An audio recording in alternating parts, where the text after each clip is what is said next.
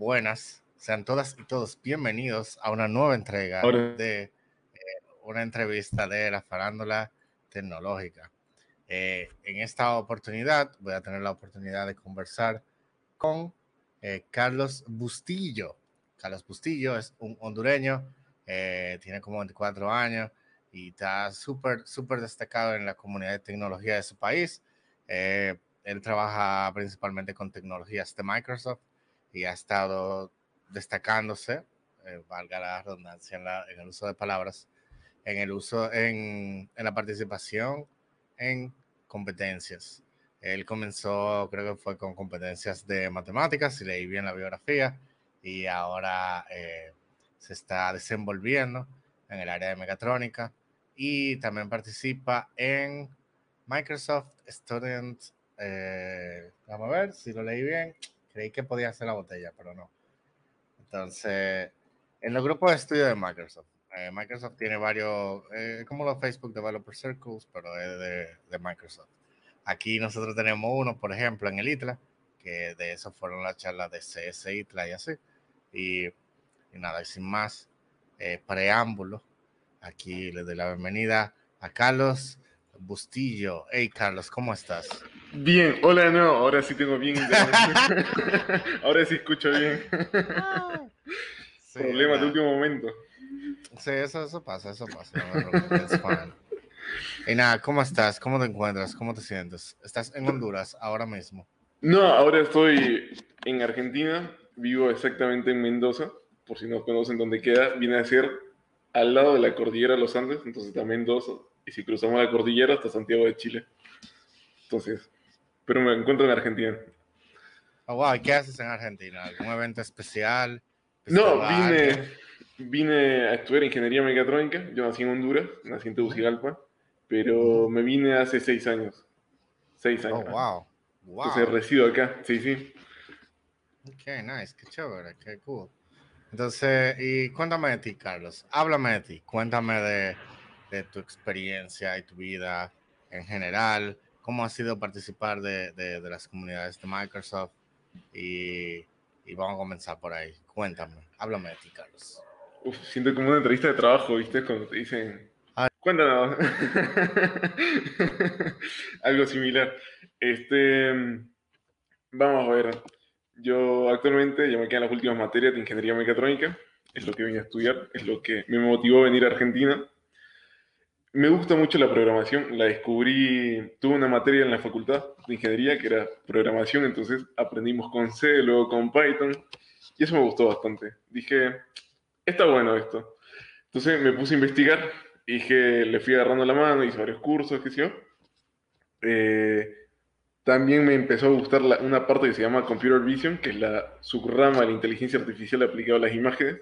Me empecé a meter en eso. Y desde que fue un camino de ida, desde que arranqué. Hoy por hoy me dedico a eso, trabajo de eso, he hecho proyectos de investigación acerca de eso. Realmente me mueve. Eh, he estado en proyectos de investigación como por ejemplo para la Comisión Nacional de Energía Atómica en Buenos Aires. Hacía oh, procesamiento de imágenes. Oh, Dios mío, Muy rápido. Sí, sí. Wait, wait, wait, wait a second. Wait a minute. ok, rebobina. Háblame de, de, ese proyecto para la, la, compañía de ingeniería. ¿Cómo era? ¿Cómo fue? Hoy ah, Claro. Acá en Argentina tiene varios centros nucleares. es como, hay una comisión que se llama el CNA, que es la Comisión Nacional de Energía Atómica. Entonces tuve la posibilidad de trabajar de manera remota para haciendo procesamiento de imágenes magneto-ópticas. Yo al principio no sabía qué era el tema, hasta me empezaron a explicar qué es lo que están haciendo. Y fue una gran experiencia porque trabajan con un formato totalmente distinto. Yo nunca había trabajado como un proyecto de laboratorio puntualmente, por más que lo hacía remoto. Ellos trabajan en el laboratorio y yo analizaba, analizaba las imágenes desde mi casa, desde la comodidad del, del trabajo remoto. Y fue un gran proyecto, duró un par de meses y actualmente lo siguen probando porque en eso vino la pandemia. Entonces toma muchos días la parte de investigación, tomar esas imágenes y demás, entonces hasta el momento lo siguen probando. Entonces estamos en la fase demo, prueba, validando todo el proyecto que se está realizando. Ok, sin, sin incurrir en, en tema de, de, romper NDA. Tú puedes hablar del proyecto en. O sea, ¿qué, qué, tú estabas observando en... O sea, ¿para qué estábamos usando el, Computer Vision ahí? Ah, para que lo hacíamos, era, se hacía, lo que se hace en el laboratorio, se, hace, se toma muestras de gases, se, se pone en un campo magnético y se empieza a excitar. Entonces mi trabajo era tomar esa imagen y hacer una especie de regla de medir cuánto fue el desplazamiento que se tuvo ese gas ante cierto impulso magnético. Ese fue mi trabajo. Yo, de esa parte física, porque eran parte de las personas que eran con postdoctorado en física y trabajaban en esa área, eso fue lo que me explicaban a mí y yo me extraía simplemente al computer vision. Yo medía. Ok, yo identificaba, por ejemplo, cada, eh, o sea, ok, tengo el gas, hola, tengo sorry. Tengo la data del gas, o sea, tengo, tengo el gas, la imagen de, de microscópica, me imagino algo, no sé. Sí, sí, el gas, Las partículas del gas, la puedo ver. Entonces, lo que hacía era, tú identificabas, ok, este píxel aquí, esto es una partícula de gas. Claro. Tú lo identificabas, tú le ponías su tag a cada uno y decía, este se movió eh, tanto micrómetros. Píxeles, claro. y después aplicamos una especie de regla de tres para saber cuánto es la, cuántos oh, micrones significa. Eso lo ibas evaluando, frame per frame. Muy loco, sí. Freaking awesome. Aquí suena, suena tediosamente complicado y a la vez como que súper genial. Una mezcla, ¿viste? Sí, ustedes implementaron ustedes mismos su propio framework de Computer Vision. Usaron OpenCV, eh, Justo. Cognitive Services. uh, habían grandes posibilidades, pero haciendo hicimos, aplicamos directamente un procesamiento de imágenes. El procesamiento de imágenes, por si no lo conocen, viene a hacer operaciones morfológicas que se le realizan a la imagen, por ejemplo, un filtrado, rotaciones, demás, sin ingresar a lo que es computer vision, que aplicamos inteligencia artificial, eso lo dejamos de lado. Simplemente nos enfocamos en esa manera porque necesitamos precisión. Entonces, estamos evaluando distintos tipos de filtros y lo íbamos evaluando frame por frame. Entonces, eso venía a ser. Y herramientas que utilizábamos era OpenCV, y Pillow también, que esos son como las herramientas hoy por hoy el open source que más está moviendo. Si no lo conocen, es muy interesante, hay una gran comunidad atrás de eso. ¿Cómo se llama? ¿Cómo se escribe? Mándame el mensajito aquí. Está OpenSea y Pillow. Son Hoy, o sea, OpenSea sí, ese, es bien popular. Y está Pillow o Pill. Son, te da la posibilidad de cambiar el formato de imagen. Son los dos esquemas que se están manejando hoy en día si están interesados en Computer Vision, esas dos librerías, así como de cabecera, tienen que manejar. Qué chévere. ¿Y qué, qué otro proyecto de Computer Vision? Eh, ah, justo este año tuve la posibilidad de participar en la OpenCV Competition, ya que estamos hablando del OpenCV. Eh, OpenCV viene a ser esa librería open source que está moviendo lo que es el Computer Vision. Entonces, cada año se junta OpenCV, Microsoft e Intel y dicen, bueno, busquemos los proyectos más disruptivos que estén relacionados al, computer vision. Entonces, en una primera instancia, uno envía su, paper y si te lo aceptan, pasas una ronda como semifinalista y suelen ser como unos 150 en todo el mundo. no sé si son 110 o 150. Y en esa tuve la posibilidad de participar. Mi proyecto era, era un juego que se llama No al Sedentarismo en la cual nosotros hacíamos tracking del cuerpo y en función a eso podíamos manejar distintos dispositivos. Entonces nosotros lo que manejábamos era que tu cuerpo fuera un joystick y ese joystick, como tu cuerpo, ante ciertas acciones puedes manejar un videojuego. Entonces te incentivaba a utilizar tu cuerpo ante un videojuego que, que tú quisieras hacer o lo que tú quisieras hacer. Simplemente lo adaptabas, era como tu librería y vos lo adaptabas al juego que vos querías. Como Kinect. Claro, exactamente, pero era más barato, porque usaba simplemente la, tu cámara. No, si te supiera, el PlayStation 2 tenía una cámara que, que hacía eso mismo que hace Kinect. Pero era, era súper primitivo eso, o sea, era como que era una cosa y no, no, no despegó para nada. Exactamente, era caro, era la, la parte, si después Microsoft dijo, bueno, hasta acá llegamos y descontinuó el proyecto, o sea, no, Sí, exacto. Entonces, ok, tú trabajas con Computer Vision, pero también tú trabajas con mecatrónica. O sea, tú estudias mecatrónica, pero ¿cómo tú digas una con la otra? Tú, espérate, y viene, viene gacha question. Entonces, tu plan es, tú pretendes hacer robot y, y, agregarle visión para que puedan identificar a la gente en el nuevo orden mundial. No, eso fue un mal chiste. Pero. Terminator. Literalmente, eso, pues, así como, mira, quiero hacer de pana es mecatrónico y vive bregando con computer vision. Eso es eh, un Terminator. Por, todo, por todos los sitios me da Terminator. En, 5 o 10 años tenemos a Carlos Bustillo haciendo el T-1000 ahí. Atento a, a relajo. Ahorita le llaman de Boston Dynamics eh, mira, eh, so, queremos hacer Terminator, ven aquí, ayúdanos. Contratado. Eh, sí, exacto. lo conectan ahí a, Facebook y ya, y no, nos morimos toditos. Tanta posibilidad. Sí, entonces, ¿cuál es tu... Háblame de, tu, del tema de mecatrónica, de tu background de mecatrónica, que tú, que, o sea, que, que, que tú has hecho como un tema mecatrónicos. ¿Qué viene a ser mecatrónica? Arranquemos por ahí. Mecatrónica viene a ser como un crossover, tipo de mecánica, electrónica, control y sistema o informática. Ese es ese esquema. A mí me gusta la parte de utilizar elementos tipo hardware e integrarlo con computer vision. Justo para OpenCV teníamos una cámara que medía profundidad, entonces con eso puedes decirle al robot, mira, tenés un pantallazo de tu entorno y puedes tomar objetos. Justo nosotros, el proyecto más reciente que le salió en una revista que se llama DOD, DOD Magazine, se llama una revista americana, junto con un compañero de la facultad, hacíamos un, vendría a ser un HMI, que es un Human Machine Interface, que es la que tu cuerpo logre controlar el robot, porque hoy por hoy aparecen muchos tipos de robot y quizás la complejidad de llegar a programar un robot es muy amplia. Entonces, nosotros pensamos desde el, si extraemos esas complejidades y lo llevamos a que personas comunes lo puedan, puedan programar un robot, sería muy interesante. Entonces, lo que hacíamos era que nos poníamos distintos dispositivos en el cuerpo, se los enviábamos al robot, hacíamos una comunicación por internet, este robot los tomaba y después los ejecutaba. Entonces, lo que nos permitía era generar rutinas. Entonces, de esta manera te podías, una persona común y corriente podía o programar el robot de, una manera profesional o utilizando nuestro, nuestro HMI, tendría que ser. Entonces era, si movíamos este brazo, el robot tenía un cierto desplazamiento, digamos. Era muy interesante porque es lo que hoy se viene a hacer.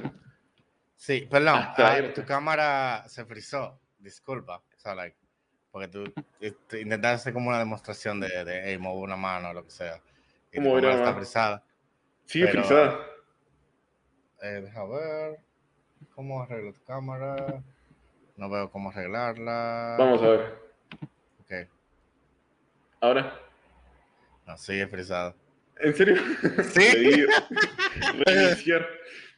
no, no. Eso nunca falla. El apagar y volver a encender. A ver. Hmm. Es weird. Pero está no te preocupes.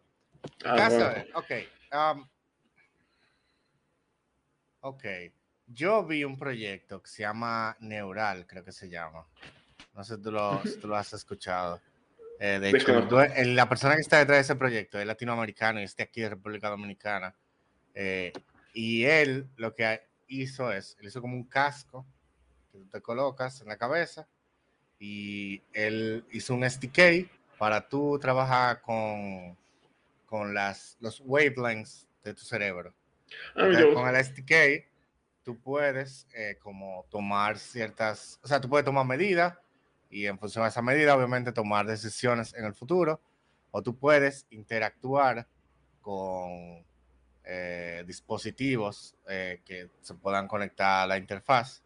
Y tú, por ejemplo, puedes mover una bolita, puedes, qué sé yo, cerrar una manito mecánica o lo que sea.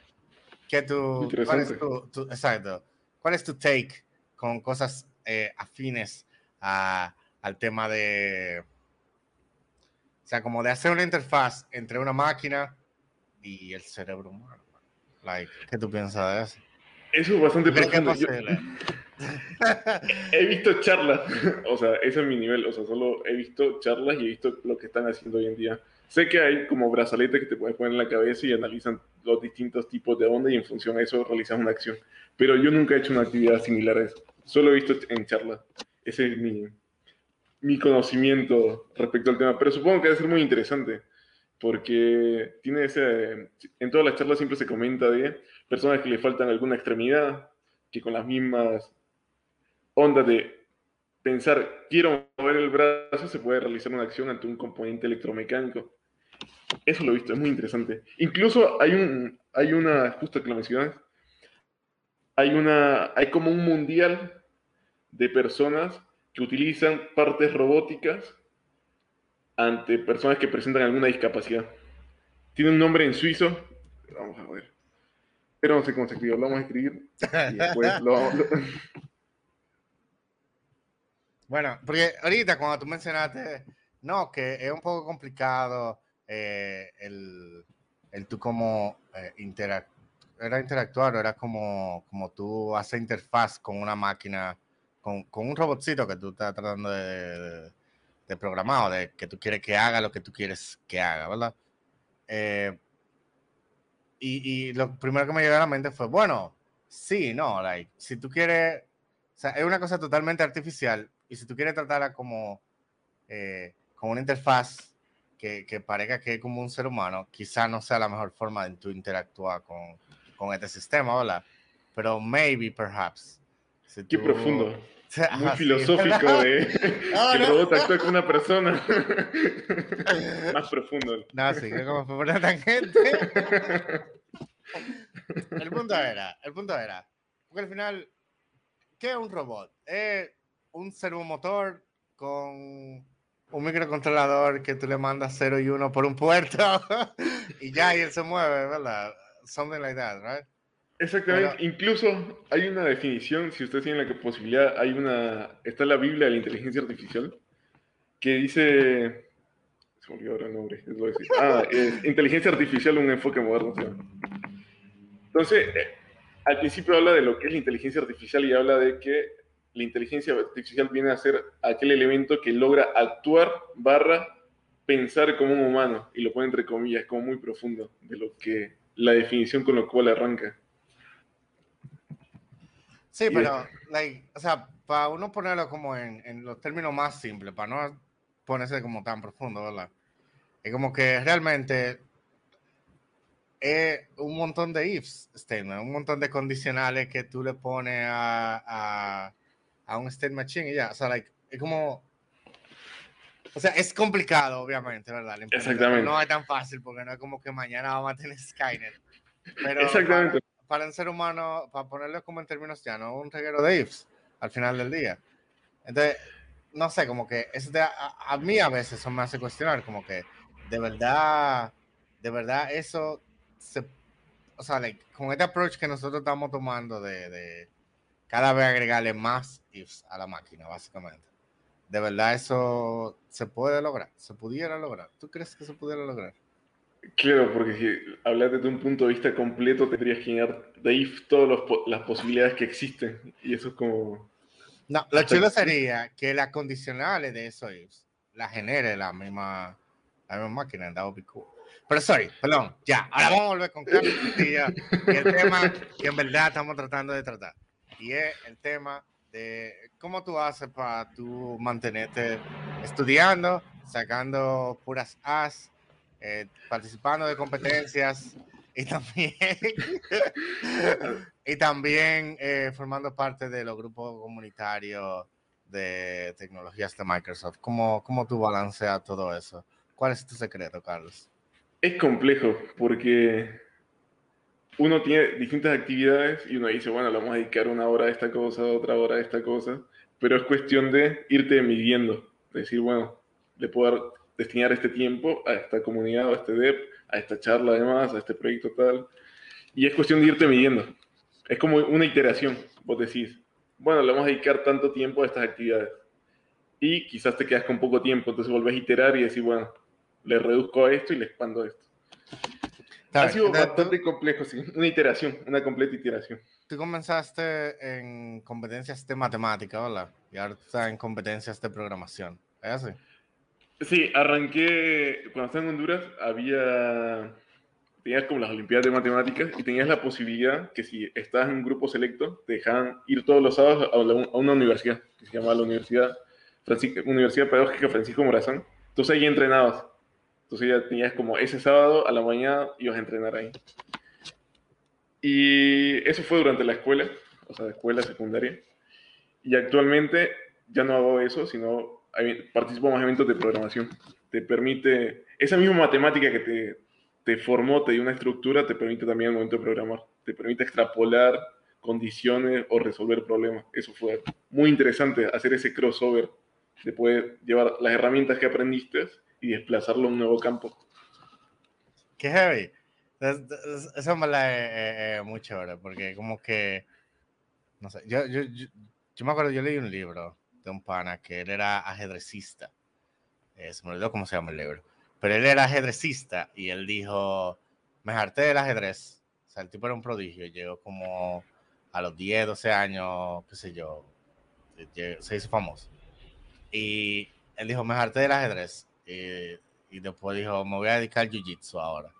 Y entonces se hizo campeón de jiu-jitsu también. Y es como que, ¿what? Entonces él escribió el libro como a manera de, de decirte que, mira, al final, entre el jiu-jitsu y el ajedrez, hay más similitudes de las que tú crees que hay.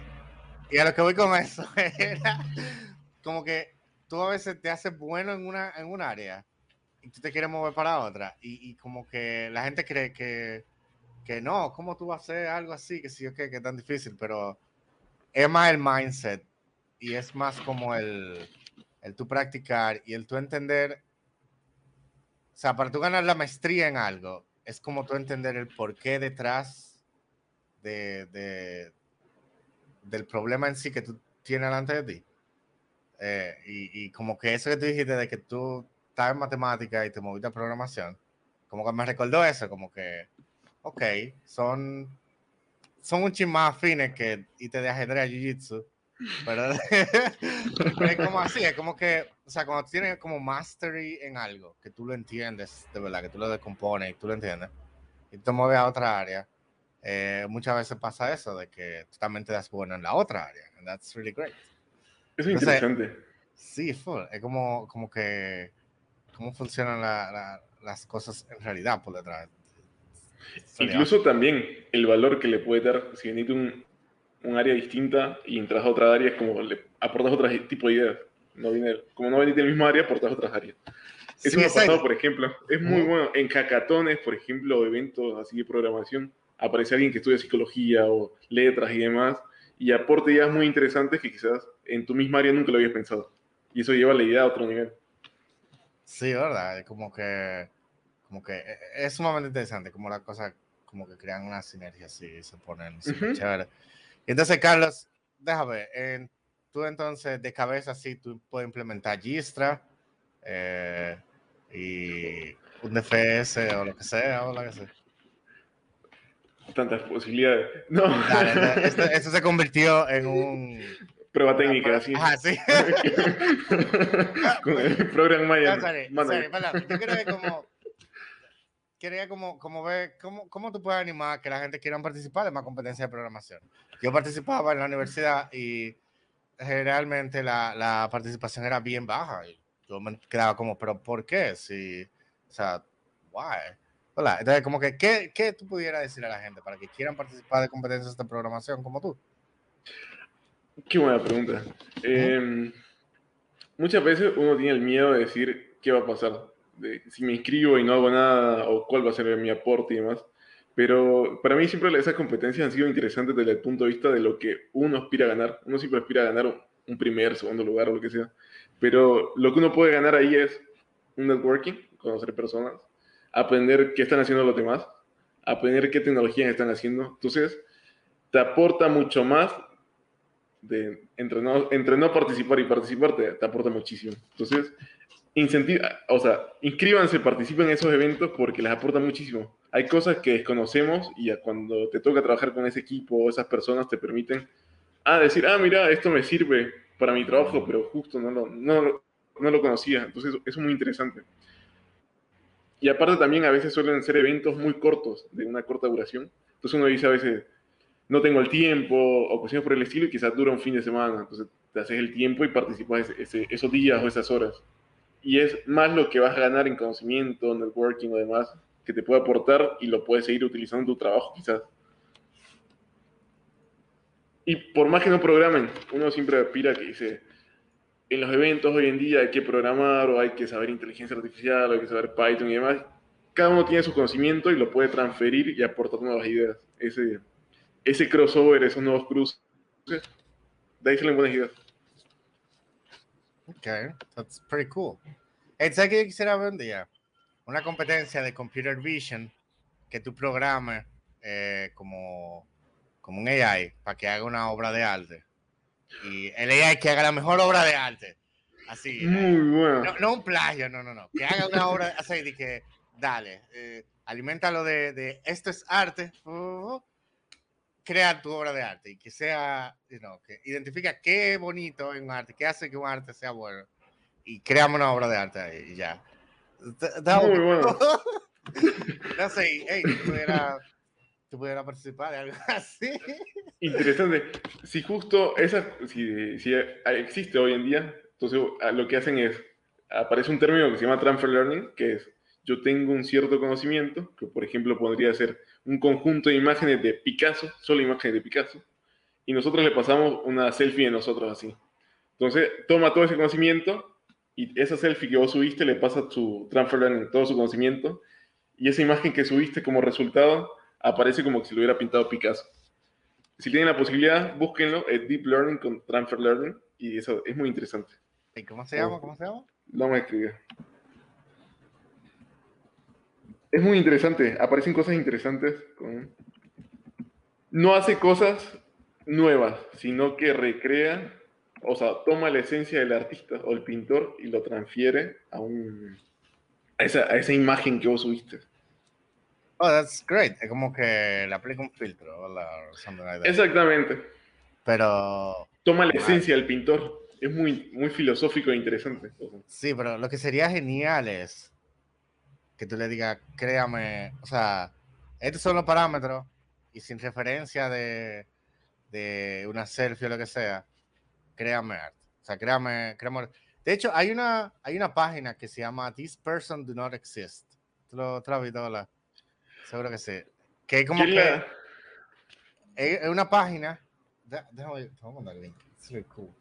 O sea, es, es un experimento súper genial porque es que una página que tú entras y te genera una cara de una persona, pero esa persona no existe realmente. Como que hay un, eh, hay, una, hay un banco de datos de, ok, estas son caras, estas son personas, y ella es como un AI que aprende de eso y dice, ok, dame una persona de, lo que tú entiendes que una persona, dame una persona. Y ella te, te la genera así.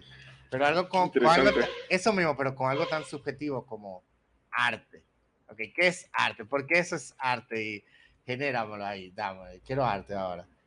Yo he visto ejemplos así con libretos de, de, cine, o sea, de que libretos de, de película o historias, que ese, ese fue una que yo vi el otro día, pero yo imagino como con pintura, así que that would be cool.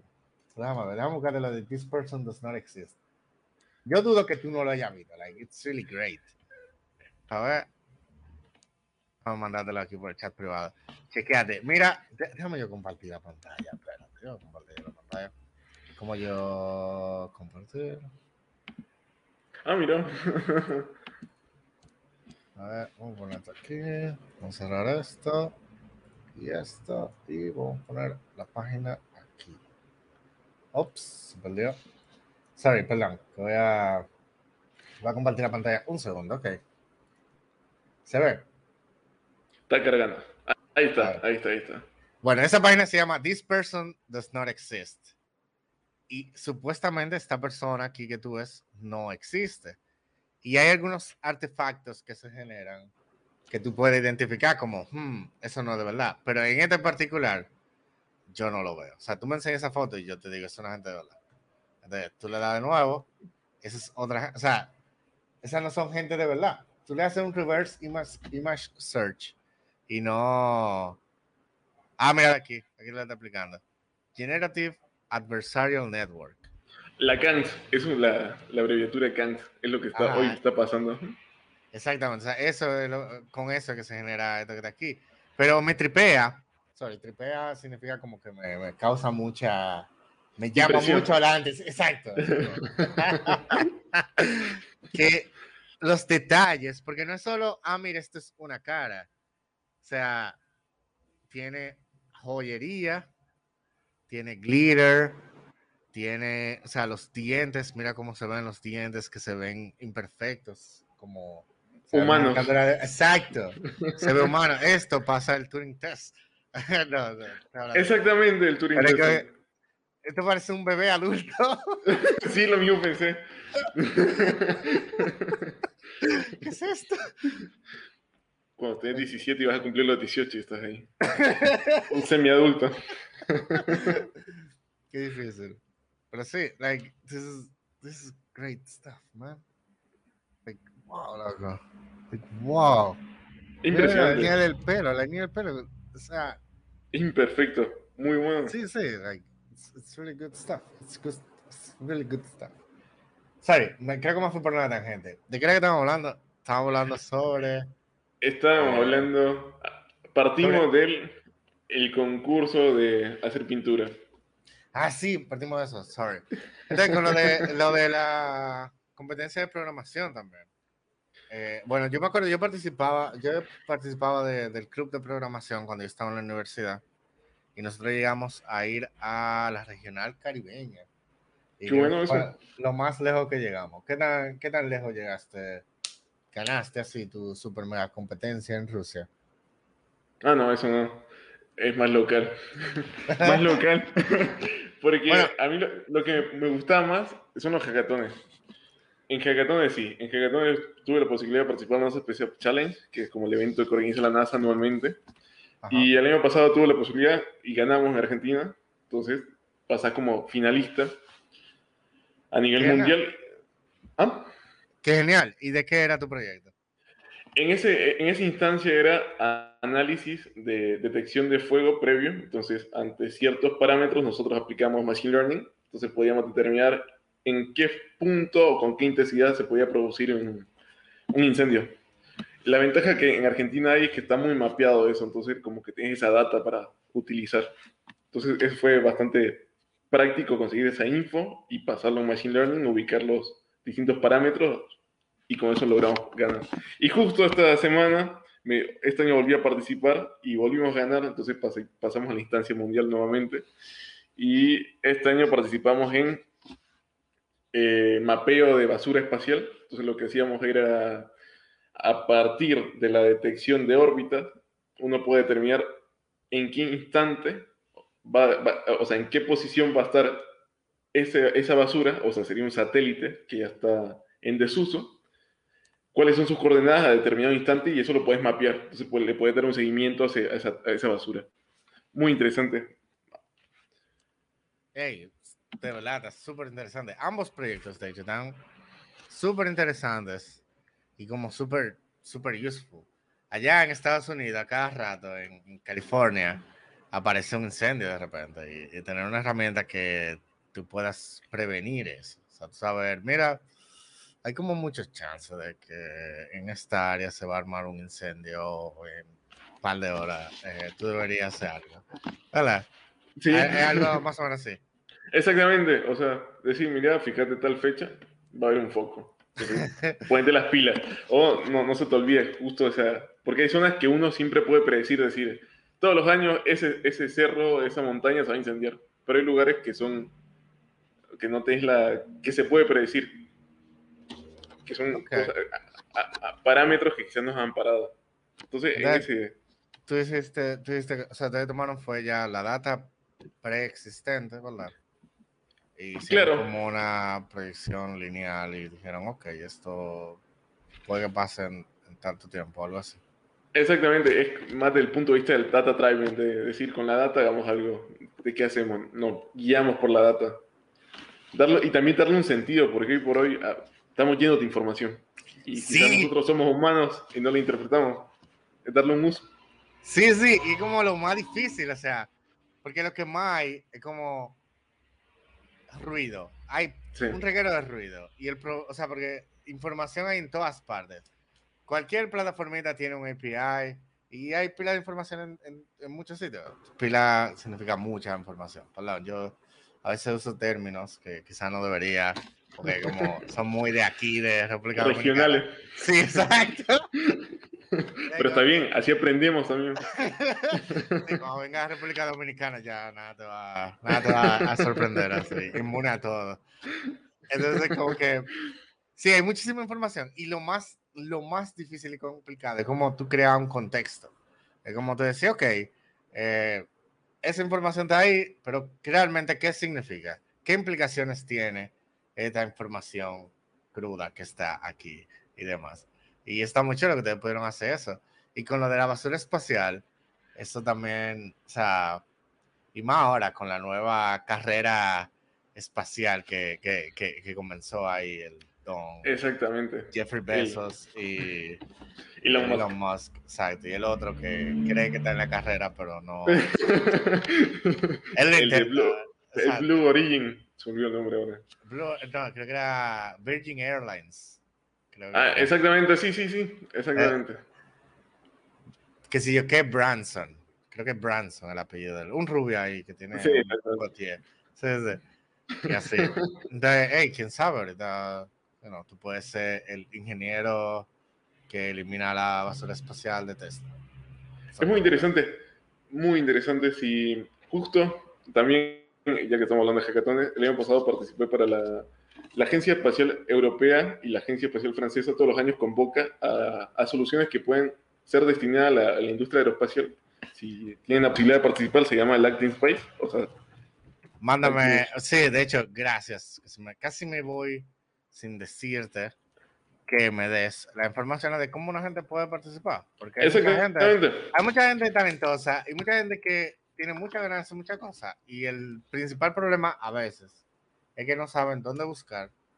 O el mismo tema que dijimos ahorita, tienen demasiada información y no saben qué, qué realmente es relevante para ellos. Exactamente. Acting Space. Acting Space.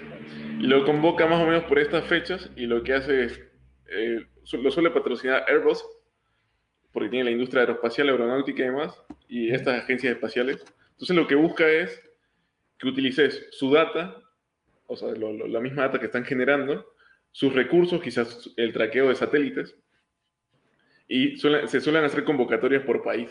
Entonces buscan un ganador por país y luego se pasa a la mundial. En ese caso nosotros participamos desde Perú, porque conocí a alguien de Perú.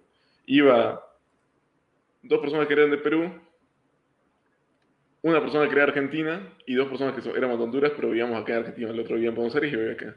Entonces nuestro, nuestro planteamiento o la forma que nosotros resolvimos fue que los satélites tienen un gran costo. Entonces, diseñamos un CubeSat robótico que podía hacerle un servicio o mantenimiento al mismo CubeSat, al satélite más grande. Entonces, podías hacer algo muy chico, le podía dar mantenimiento a algo muy grande, lo cual es muy costoso. Entonces, resolvías. Entonces, alargaba su vida útil. Fue muy interesante. Nosotros ganamos en Perú, llegamos a las finales y en las finales quedaban seis equipos y ahí quedamos fuera. Ganó oh. justo un equipo de Argentina. Pero fue muy interesante por la, el tipo de problemáticas que se están pasando y el tipo de proyectos que están, se, se plantearon. Si tienen la posibilidad de participar.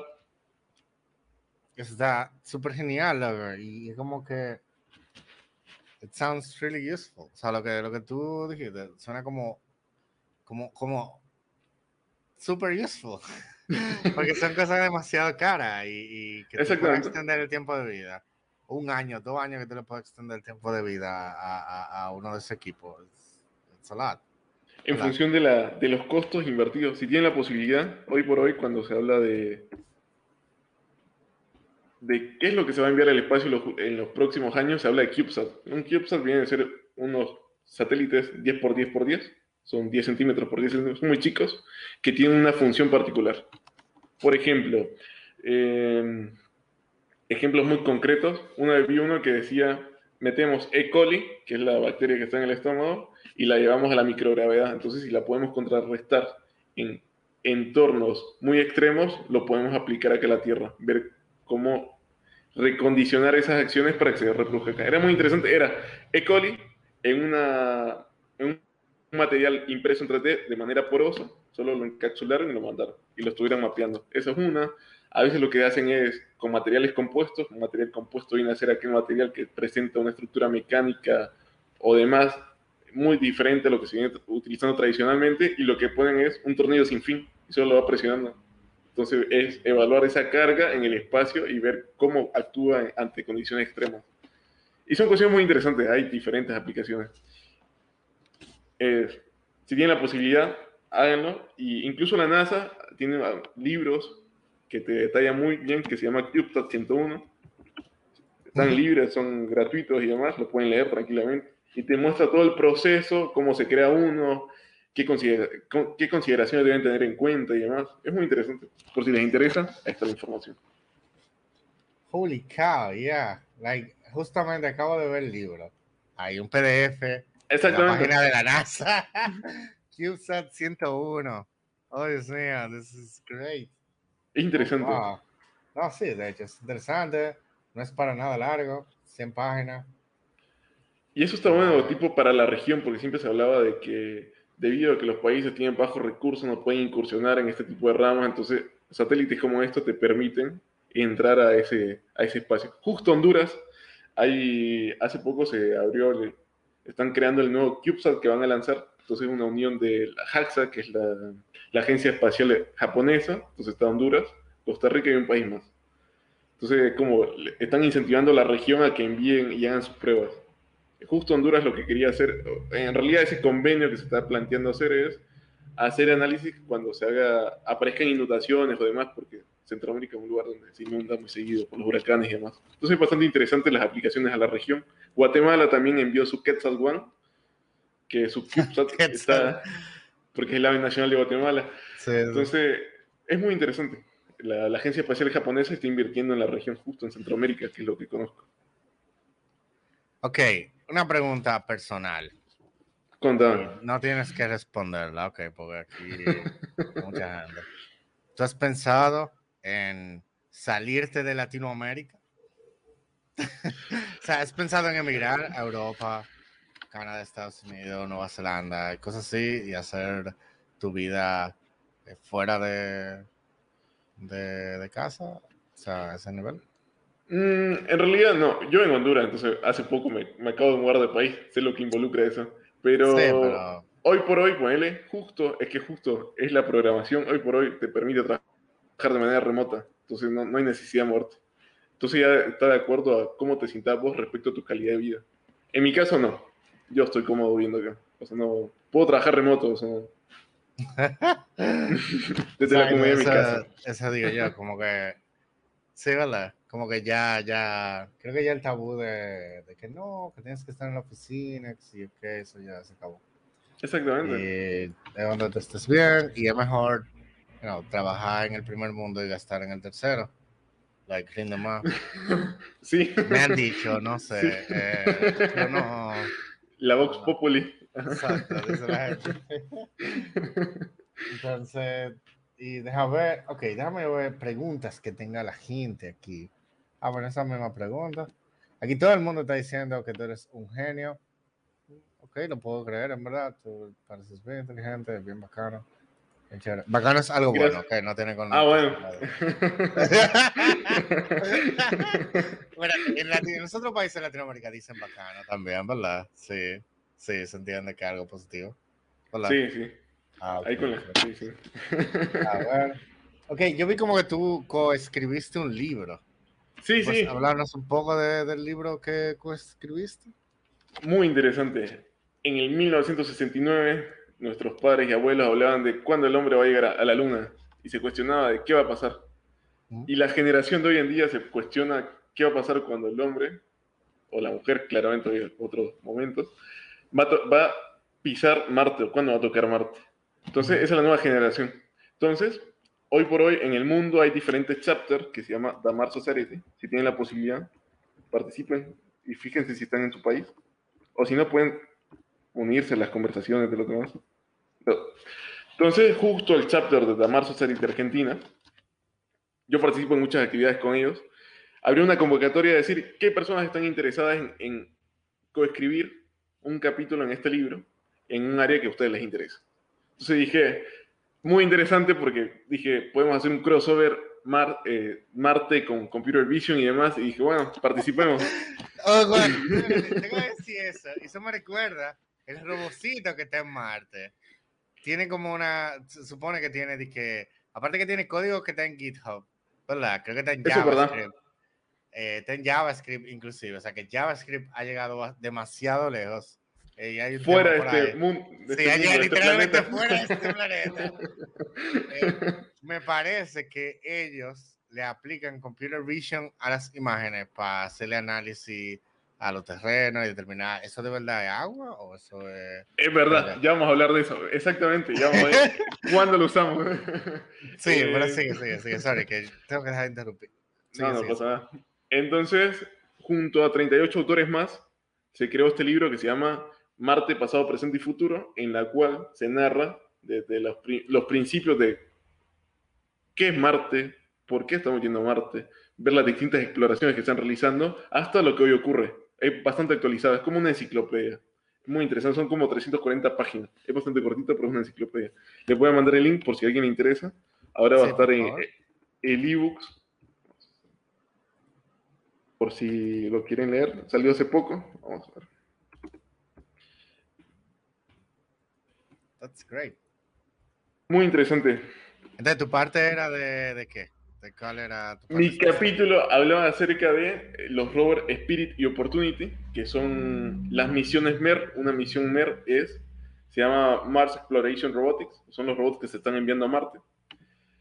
Entonces, casualmente, esos dos eh, rovers, o esos robots que son como una especie de autitos, o sea, carritos, que no, parecen pequeños en las imágenes, pero tienen como el tamaño, tamaño de un Fiat 600, un Volkswagen escarabajo. Es muy interesante Entonces, su misión era ir a Marte para ver si había indicios de agua. Ese era su propósito. Los mandaban a ciertos puntos y tenían que evaluar si había agua en ese punto. Si hubo o no agua. Entonces, ahí hablamos en, la parte del computer vision, que es, imaginemos Marte que hay piedras, arena, tierra y demás. Entonces, ¿cómo le decís al rover? Decir, búscame tal piedra, si hay un montón de piedras, ¿cómo la empezás a distinguir? Porque hay muchas. Ah. Entonces lo que le decían era hacer un computer vision y tenés que ir detectando cuál es la, ese elemento más representativo para perforar y analizar esa imagen. Muy interesante porque aparte de ser puro procesamiento de imagen, es muy interesante también porque la capacidad que tenía ese rover es es el equivalente a lo que tenemos hoy por hoy en nuestras notebooks.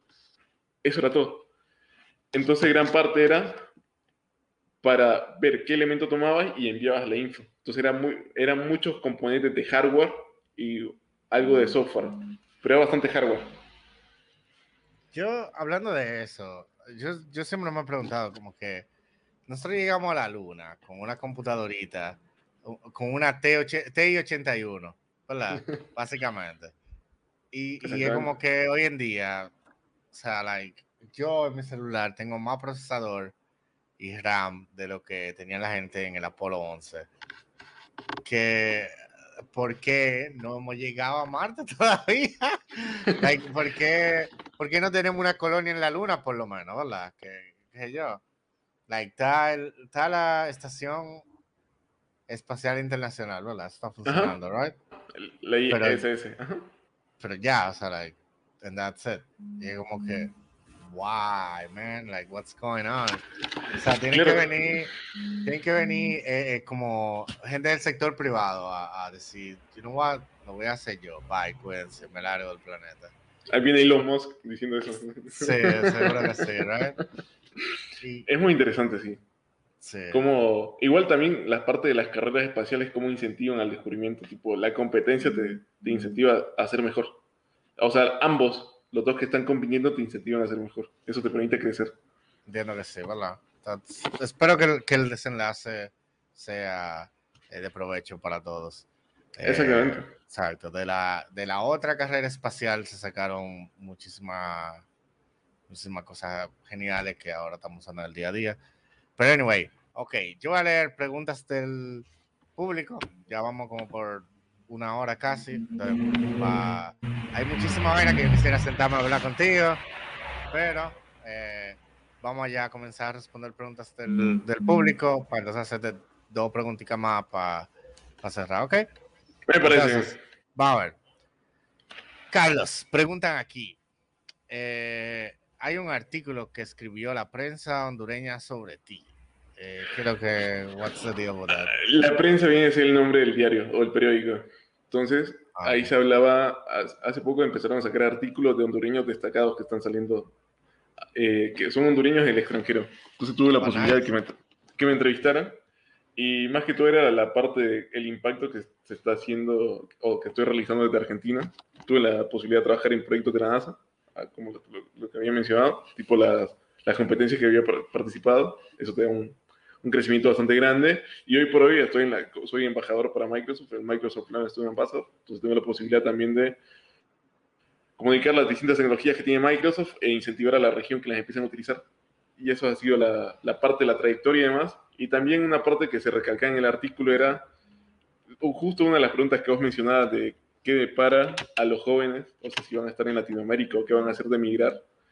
Y mi recomendación siempre fue que si a veces las oportunidades no están presentes, que agarren maletas, se persignen y busquen lo que les gusta. Muchas veces quizás en la región no te da ese impulso, esas herramientas para que te desarrolles y quizás tu, tu camino está en otros lados pero simplemente aspirar a, en el afán de conseguir tu objetivo, buscarlo. O sea, no, no apagarte, sino continuar eso, perseguirlo. Qué mensaje tan bonito. sí, sí, no puedo estar más de acuerdo contigo. Like, eso está, está uh, uh, hermoso. Eso está, eso es un quote así. Carlos Bustillo Coelho. Hacía una foto pensando. Ah, Carlos Bustillo Coelho. Oh, ya lo ponemos así. Exactamente como tú lo dijiste. Entonces, ok. Eh, ¿Tú hablas varios idiomas? ¿Conoces varios idiomas? ¿Son español? Hablo inglés, inglés y español. Entonces, ah, el inglés, eh, así muy bueno, si tienen la posibilidad y no saben los incentivos que siguen estudiando, porque el inglés es lo que te, te permite conectarte con el mundo. Hoy por hoy, sin inglés no, no te puedes mover, te quedas en un círculo chiquito. Sí, es como que todos los datasheets o, están en inglés o están en chino. Sí, exactamente. Uno de los dos. O sea, si tú quieres usar ese LM35, tienes que... Tú, tú trabajas con electrónica, sabes lo que es un LM35. Sí. Ah, Hay que ver todo. Al currículum maneja.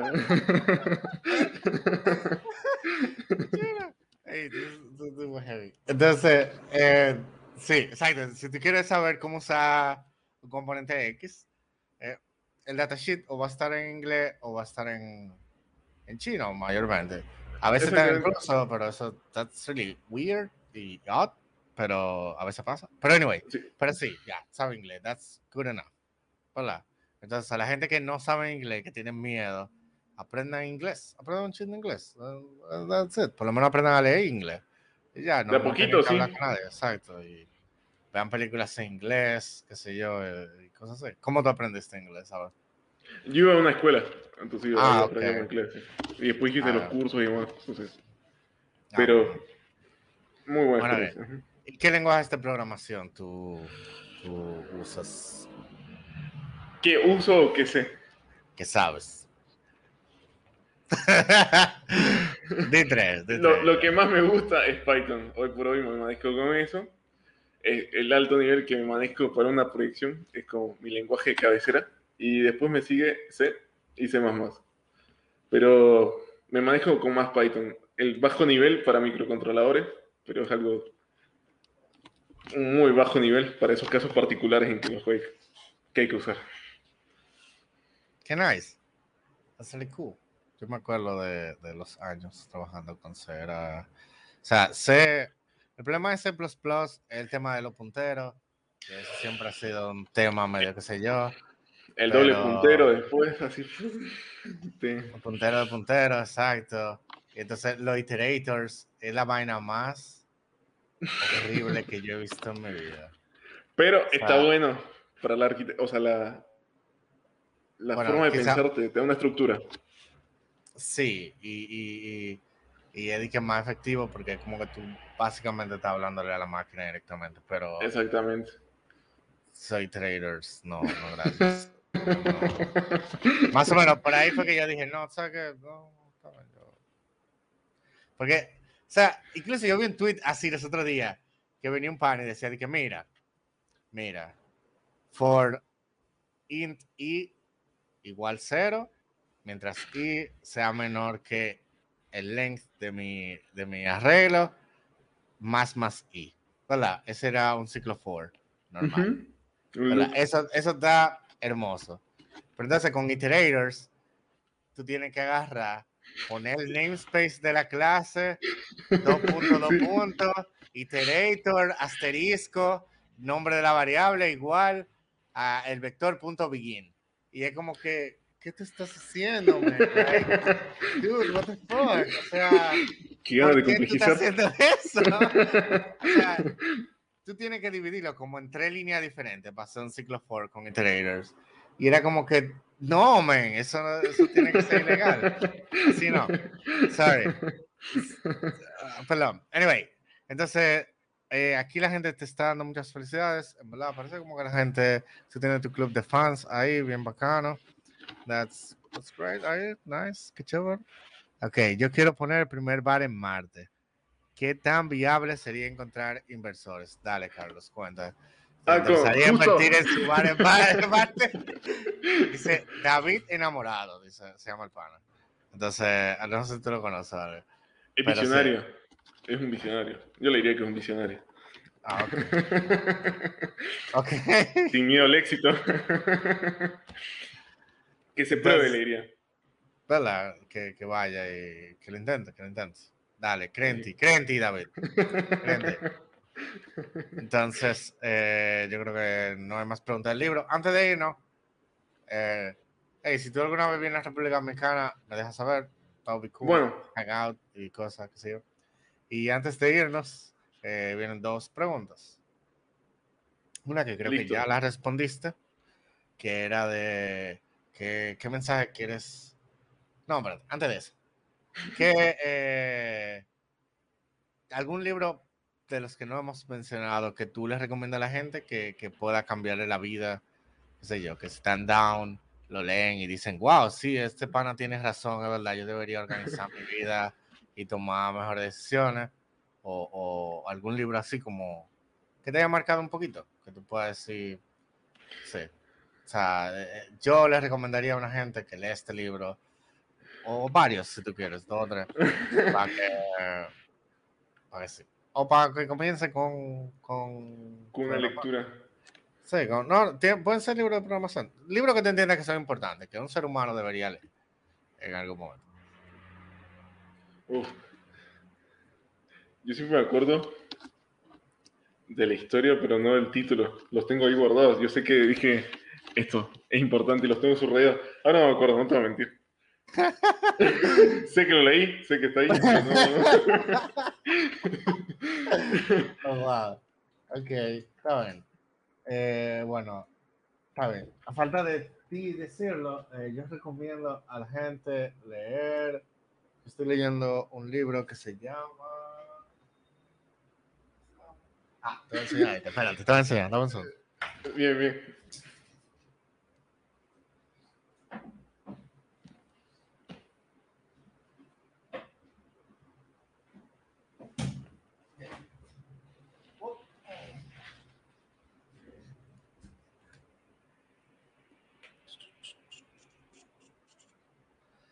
Ok, bien. Entonces, estos son dos libros que yo recomiendo ahora mismo. Uno es este.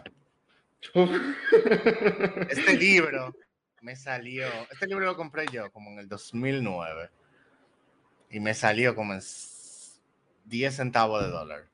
Yo pagué como 6 dólares de shipping en Amazon. O sea, y tiene una serie de algoritmos así, o sea, te dice como tree traversal, eh, hacer grafos, Y oh, eso es eh, string processing, míralo aquí. Tiene hasta de image processing, yo creo. Y te lo explica, o sea, te dice, mira, este es el código, este es el input, este es, la, este es el output, y, y, te explica paso por paso, y te lo estructura, y te dice que, mira, esta parte del código se llama tal cosa. Y te lo dibuja así como que, como si fuesen, bueno, te lo desglosa bien, bien nice. Yo recomiendo a la gente que si quieren eh, como aprender. yo no me lo, yo no me los entero. Por ejemplo, tú me pones a mí a hacer cosas de programación dinámica y yo me vuelvo un 8. Literal, yo, yo llego, qué sé yo, a no sé, yo no llego hasta ahí. Pero sí, lo, lo recomiendo, me lo like. Incluso habla de los problemas MP Complete. Obviamente no va a tener las soluciones de los MP Complete porque no tienen solución. Y este es otro eh, que también tiene que ver con programación, que se llama Data Structures and Algorithms de esta gente. It's pretty neat. Like, yo lo recomiendo. ¿Ese es de Packet? De, la editorial Packet, ¿no? No, este no es de Packpoop. Este es de. ¿Cómo se llama la editorial? Bueno, se llama The Pragmatic Bookshelf. De la misma gente que publicaron Pragmatic Programmer, Pragmatic Thinking and Learning. Eh, y así, o sea, yo recomiendo eso. Y Pragmatic Thinking and Learning también es un buen libro. Eh, y luego. Ya, no sé. eh, Viene una última pregunta del público. ya vienen las, las palabras de, de, despedida. Ok, ¿por qué específicamente te decidiste ir a Argentina? Che, ¿por qué lo haces? si estamos ¿Por qué lejos. así? Vine por el mate y por el fútbol, no. Eh... quiero probar un mate, quiero probar un mate. Yo quiero... Porque yo veo a la gente tomando mate y sirviendo, yo me quedo como, pero, o sea, ¿cómo tú te bebes eso? Porque es como que el agua, entonces le echan el polvo, la, la, la, las hojas, y lo mueven, y es como que, o sea, tú te estás bebiendo las hierbitas, ¿verdad? O como... Es, un, o, que ellas flotan y al final eh, tú cuando te la tomas, la, la hierbita se queda en el fondo del vaso. ¿ok? what? yo tengo que probar esa vaina. es una infusión, entonces vos le pones la hierba mate y la, la, pajita, la pajilla tiene como una, un colador sería, entonces evita que la, ah, la, hierba vaya, solo tomás la infusión. Ok, ahora todo tiene sentido. Todo tiene sentido. Porque yo, de verdad, acabas de, de, resolverme un misterio de la vida que yo llevo años preguntándome cómo la, gente bebe mate. Sí, ahora tengo que, tengo que probarlo, tengo que probarlo. Creo que aquí hay sitios que venden mate, pero no, no sé dónde. Muy decir, ¿por qué específicamente Argentina? Porque cuando estaba en Honduras yo dije, a mí me gustaría estudiar ingeniería mecatrónica y Argentina tiene la tercera mejor universidad en ingeniería mecatrónica para toda Latinoamérica porque tiene varios convenios con Francia, entonces tiene ese nivel europeo y demás. Entonces, la primera, si tienen la posibilidad de ir, está en Sao Paulo, es la UNICAM. La segunda está en Talca, Chile. En la primera tienes que hablar portugués, claramente. La segunda en Talca, Chile es privada, la educación en Chile es privada. Esta la educación acá es pública y tiene varias posibilidades, la zona es muy bonita. Y la cuarta está en México, entonces era Argentina, México. Y por esas cuestiones del destino, todo tiene un propósito. Termina acá en Argentina. Mm, nice. ¿Tú, crees que todo tiene un propósito? Sí, todas las cosas pasan por algo, porque es como una causalidad, tipo, no es casualidad, sino como una causalidad. Todo tiene una, por una causa. Sí, ¿verdad? Como que al final. Sí, I get it, I get it. That's very cool. Ok, eh, Saúl dice que tú estás en Argentina por Boca Juniors. ¿Qué es Boca Juniors? Es el equipo, equipo de fútbol, es muy famoso. La, la, frase de Boca Junior es la mitad más uno, porque es la, toda la población más uno. Entonces está Boca Junior y River Plate, son los equipos más grandes. Es lo que se comenta. Cool. Un dato curioso. y ya, entonces ya al final, si tú tienes algunas palabras de despedida que quieras decirle a tus fans eh, o que tú quieras no sé, al próximo Carlos Bustillo que está escuchando esto, qué sé yo, algún pana que tiene 16, 17 años, que está en competencias de matemática, quizás juega ajedrez a veces, pero le da miedo quizá dar el siguiente paso y hacer commitment de, hey, esto es lo que me gusta, voy a darle para allá. No sé, algo que tú quieras decir, algún consejo o algo. Para mí, la... no estamos solos, que siempre, hoy por hoy, Internet nos conecta, Internet te permite llegar a zonas que borra esa barrera física que se crea, entonces te permite ir a, a charlas como ahora, que estamos con una charla para República Dominicana, yo estoy en Argentina, lo demás, entonces a corta distancia. Eso es muy importante, el Internet a corta distancia. Hay comunidades de desarrolladores, hay canales muy interesantes como el de ahora, como Streaming Loppers, que te permite acercarte a personas que no conoces, quizás, ah, mira, este hace cosas similares a mí, ¿por qué no, no estoy haciendo esto? Ah, mira, desconocí esta herramienta. Si tienen la posibilidad de participar de comunidades de desarrolladores, ya se pueden conectar en, en, en Slack, en Facebook y demás, pueden buscar qué están haciendo los demás, qué están aprendiendo los demás, aprender junto a ellos también. Es lo que nos está permitiendo el Internet, acortar distancias y nos acerca. Y es cuestión de animarse, porque siempre el primer paso es difícil y ya después es como un ciclo, se van dando las cosas solas. Entonces, que se animen a eso y justo en la programación te permitan hacer esas cosas, de, acortar distancias, conocer a personas de otras partes, otros países, otros usos horarios, charlar con ellos. No necesariamente van a charlar de programación, sino pueden charlar de otras cosas. Y al final es enriquecedor conocer personas, otras culturas, otros lenguajes de programación, otros stacks y demás. Es muy interesante. Así que que se animen y que no, no pierdan el impulso. Bien, bien. Está súper genial. De verdad, Carlos, gracias por acompañarnos, gracias por tu tiempo. Y como dice Carlos, hey, no tengan miedo de dar el primer paso, que eso hace momentum y un paso lleva al otro, y lleva al otro, lleva al otro, y ahí está la causalidad, o sea, like, tú después de ver cinco años en un sitio que tú no te estabas esperando, ni te imaginaba que te ibas a ir, pero cuando tú haces la reminiscencia, tú te das cuenta, oh sí, no podía terminar en otro sitio, porque una cosa llevó a la otra, que llevó a la otra, y que llevó a la otra, pero hay como que empujarse uno mismo y, y hacerlo, ¿verdad? animarse. Exacto, animarse, no pierdan eh, eso. Entonces, sin más nada que agregar, eh, oh, ¿dónde está? ¿Cómo le digo? Eh, nada, eso ha sido todo. Eh, gracias a todos por ver. si no le han dado like al video, denle like. Comenten ahí en la cajita de comentarios, suscríbanse. Y, gracias por ver aquí a Carlos. Yo espero, espero mucho de ti, Carlos, de verdad. Like, creo que creo que vas a hacer grandes cosas y, y ojalá todo lo que tú estás tratando de hacer se te dé. Muchas gracias. Muchas gracias. Ya, entonces, eh, te veo en Marte ahí de aquí a 10 años menos. 10 años. Nunca se sabe. That'll be, freaking awesome, en verdad. Y ya, chao. Nos vemos. Eh, Agradezco el espacio y el tiempo, sobre todo, y a todas las personas que nos están escuchando por la hora. Gracias por el tiempo, gracias por conectarse. Y ojalá sigan viendo las, las cosas, novedades que están subiendo a este canal. Yo estoy viendo, chusmeando, está, está bueno. Muy interesante. thank you. Y nada, que entonces voy a poner el track de output y se acabó esta entrevista.